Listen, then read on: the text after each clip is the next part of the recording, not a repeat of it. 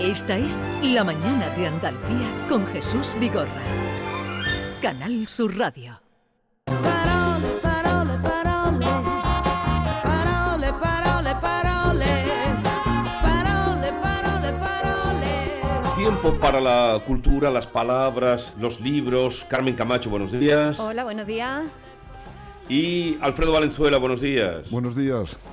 ¿Qué tal estáis? Muy bien, ¿y tú qué tal? Eh, bien, bien.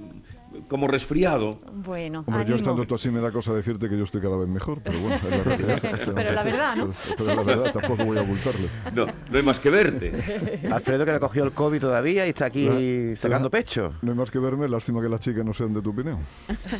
¿Tú has cogido el Pero- COVID, Carmen? ¿Tú has, tú- tú has No, tenido- que va, que va, no tampoco. quiere, el coronavirus no quiere nada conmigo. Yo me lo pillo todo, ¿eh? Yo no lo fío, me falta ni Alfredo pero- ni, ni Carmen. Y es raro demás. porque yo soy de la, de la clase de Carmen que yo he tenido siempre una receptividad a los virus, a las bacterias y a todo bicho viviente tremendo. Yo en el COUS me dio por coger la varicela a mí. Y me, me puse que la gente no me reconocía de la cantidad de pupas que tuve, vamos, parecía una cosa así como... De hecho, fui a Ya. hacer el examen de selectividad en, en la convalescencia, ¿no? Ya una vez ¿Lleno de curado. pústula o qué? Bueno, Sí. no, no, no de pústula no, porque así no puedes ver a la gente porque es contagioso. Ya curado, pero se me quedó en la cara de tal modo que como la gente me preguntaba, ¿qué te ha pasado? ¿Qué te ha pasado? Yo decía, que me he quemado, con un- que me ha estallado un globo de ácido sulfúrico, que yo creo que es una cosa que no existe, un globo de ácido sulfúrico. Y la gente se lo creía. La gente Oye, creía, que- Jesús, que iba tú tienes- La imaginación. La imagi- ¿Tú Sí. tienes una ventana cerca? ¿Tienes una ventana? ¿Estás mirando por la Sí, ventana? sí, tengo una ventana más grande que la que tengo en el estudio, mucho más grande. Es que, ¿has visto cómo se está poniendo el cielo de naranja aquí también? Parece que estamos metidos dentro de la mandarina. Sí, Bueno, ha, sí, ha llovido sí. barro esta noche, ¿eh? Sí, esta sí, mañana doy pero- que pero-. Sí, hoy la palabra minuto, más usada en, en los medios, en, yo creo que, que en las últimas horas es calima, pero no entiendan, bueno, ya lo saben nuestros oyentes que son muy, eh, en fin, eh, muy cualificados. Mm, eh, La calima no es solo porque esté rojo, la calima es cuando hay partículas en suspensión que dificultan la, es como sería como la niebla. Partículas en suspensión que dificultan, dificultan la visibilidad, ¿no, Carmen? Exactamente, exactamente. En su etimología, en su raíz, viene de calis, de calus, que significa oscuro.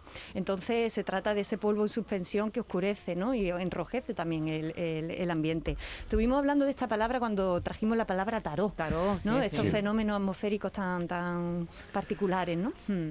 Sí, Pues calima, pero que no es solo porque ahora esté rojo, sino que son esas partículas. Siempre se, se suele dar más en tiempo de calor. la. Exactamente, exactamente. También hay gente que vincula su raíz a, a caliente, ¿no? Eh, tiene Mm. una raíz indoeuropea que también tiene que ver con, con- con caliente. No- Nos vamos a traer para el próximo para el próximo día la etimología de calima, que yo creo que puede ser interesante. ¿Te parece?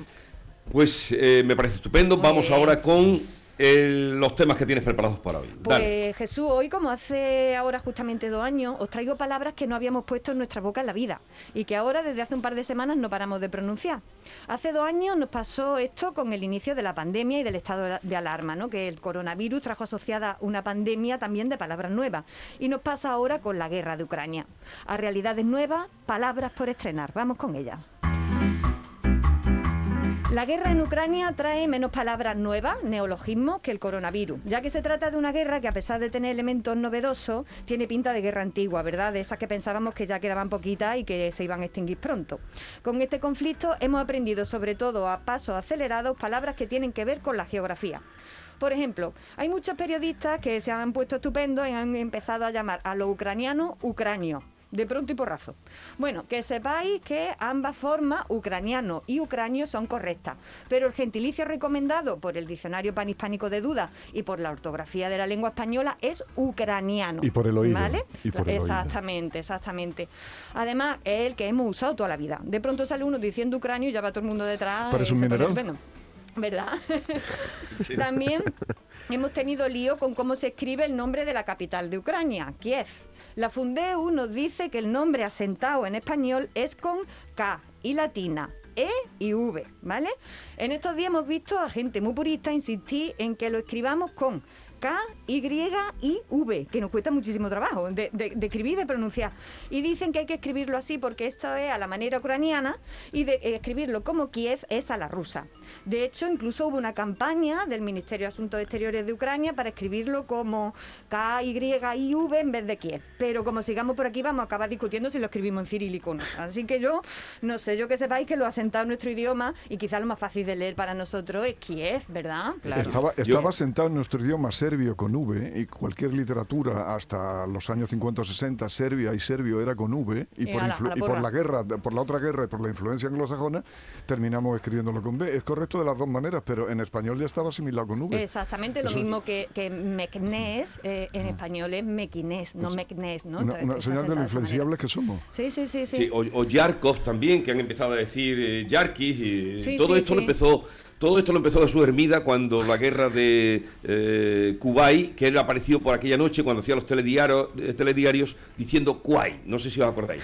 Sí, decir sí, que es lo que decíamos todos. Todo eh, carchuto, Kuwait. diciendo carchuto Guay. todo el mundo. Ahí Parece, parece una variante del arte marciales. El Bueno, puente se a- a- Carmen, ayer nos contó Yuyu que en, en Turquía, como eh, Turquía en inglés se, eh, es- eh, se pronuncia igual que pavo,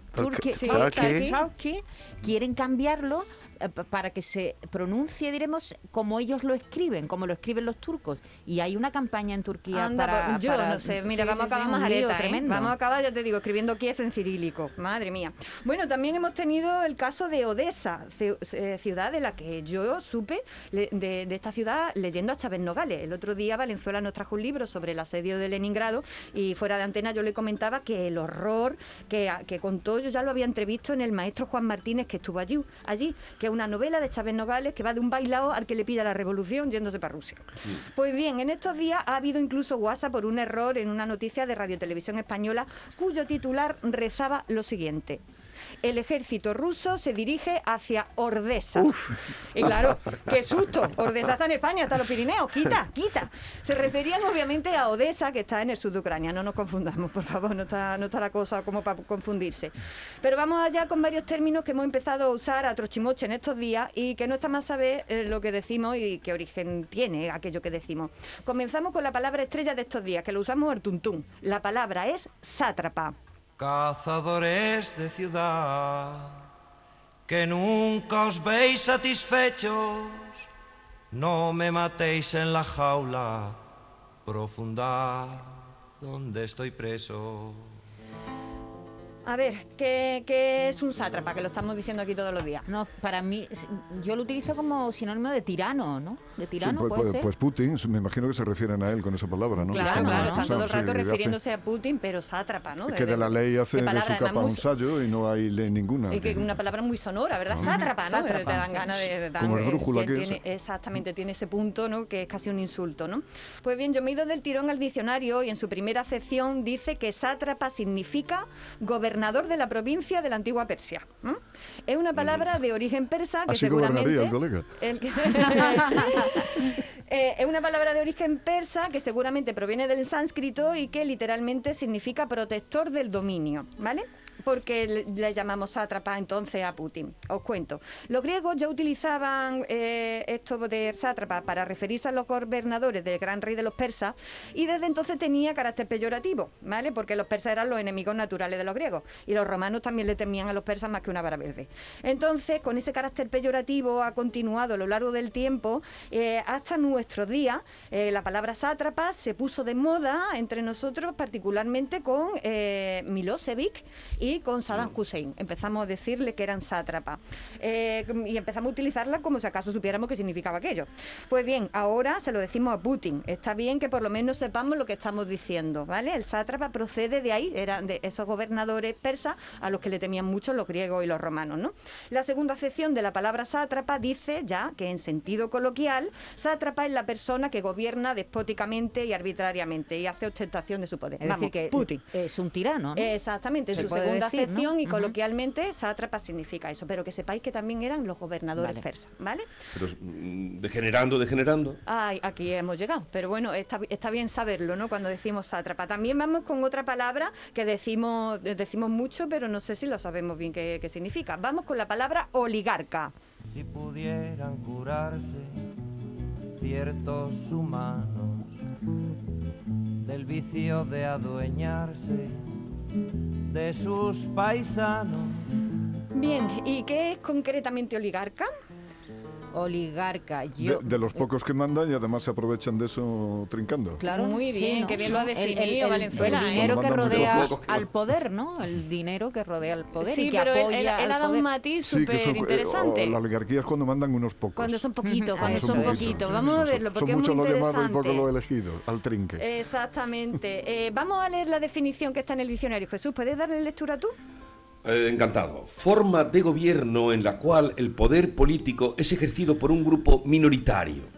Segunda acepción. Grupo reducido de personas que tiene poder e influencia en un determinado sector social, económico y político.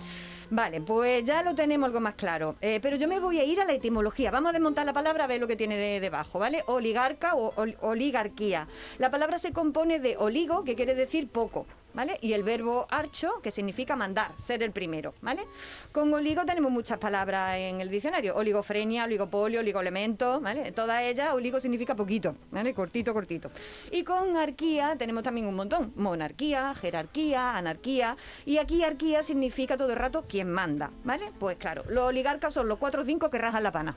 ¿Vale? Está, está claro, ¿no? Ahora sí podemos decir que hablamos con propiedad cuando hablamos de oligarcas rusos, ¿cierto? Para eso sirve esta sección, para hablar sabiendo lo que decimos. y vamos con la última, eh, que esta la traigo para darle a mi padre por su gusto. Sucede que mi padre y mi abuelo se han dedicado toda la vida al aceite. Al aceite de, de oliva, no al de girasol, que es con el que tenemos ahora mismo el lío. Y aquí es donde está el kit de la cuestión. Mi padre siempre dice, y lleva razón la criatura, que decir aceite de oliva es una redundancia. Y que decirle aceite a otras grasas vegetales es un detalle que tenemos con ella. Dice esto con cierto orgullo de nuestro aceite por el origen etimológico de la palabra aceite. Vamos con ello. Os cuento. Aceite es una palabra deliciosa procedente del árabe hispan- hispano y a su vez del arameo. El asait era el jugo de la aceituna. Lo mismo que siglo antes el oleum era el fruto de la oliva. Lleva por tanto razón mi viejo cuando dice que y se le sube la etimología a la cabeza y se pone a decir que aceite, lo que se dice aceite, solo lo da la aceituna, porque azait era eh, el jugo de la aceituna, ¿vale? Y que habría que buscarle otro nombre al resto de grasas vegetales. Obviamente, el diccionario de la Real Academia abre su primera sección a todo líquido graso que se obtiene de frutos o semillas, como cacahuetes, soja, girasol, incluso, papa, tápate los oídos, de algunos animales, como la ballena, la foca o el bacalao. Toma ya. Es decir, podemos decir, según el diccionario de la Real Academia, con toda propiedad, aceite de girasol. Ahora, su segunda sección, estoy tantera para aceite de oliva. Me- menos más, menos más. Recogiendo que El que tuvo, retuvo. Aceite se saca de muchas cosas y se hace en muchos sitios, pero aceite aceite, en su sentido etimológico más profundo, aquí somos los primeros productores mundiales. Y ojalá fuéramos también sus primeros consumidores, que en otros países se dan torta por una buena botella de aceite de oliva andaluz, aunque sea de orujillo también se dan torta. Y, y- y, Carmen, la cantidad de aceites nuevos que hay últimamente en el mercado.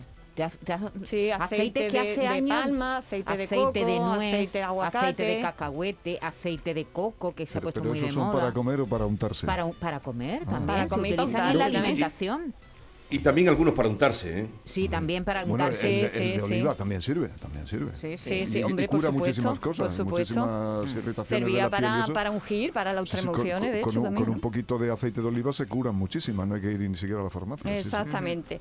Bueno, pues ahí queda también lo del aceite como jugo de, de la aceituna. Nos vamos, la semana que viene volvemos con más palabras, algunas de ellas de las que me habéis sugerido en esta última semana. Un fuerte abrazo. Pero cualquier sugerencia la pueden enviar a eh, nuestro teléfono de WhatsApp 670-940-200, dirigida a Carmen, ya se lo hacemos llegar, o a través del Twitter de Carmen Camacho, que es Ay Carmela, como saben, arroba y Carmela, con cinco As finales, Ay Carmela A. Eh, y en un momento al libro que hoy nos trae Alfredo Valenzuela.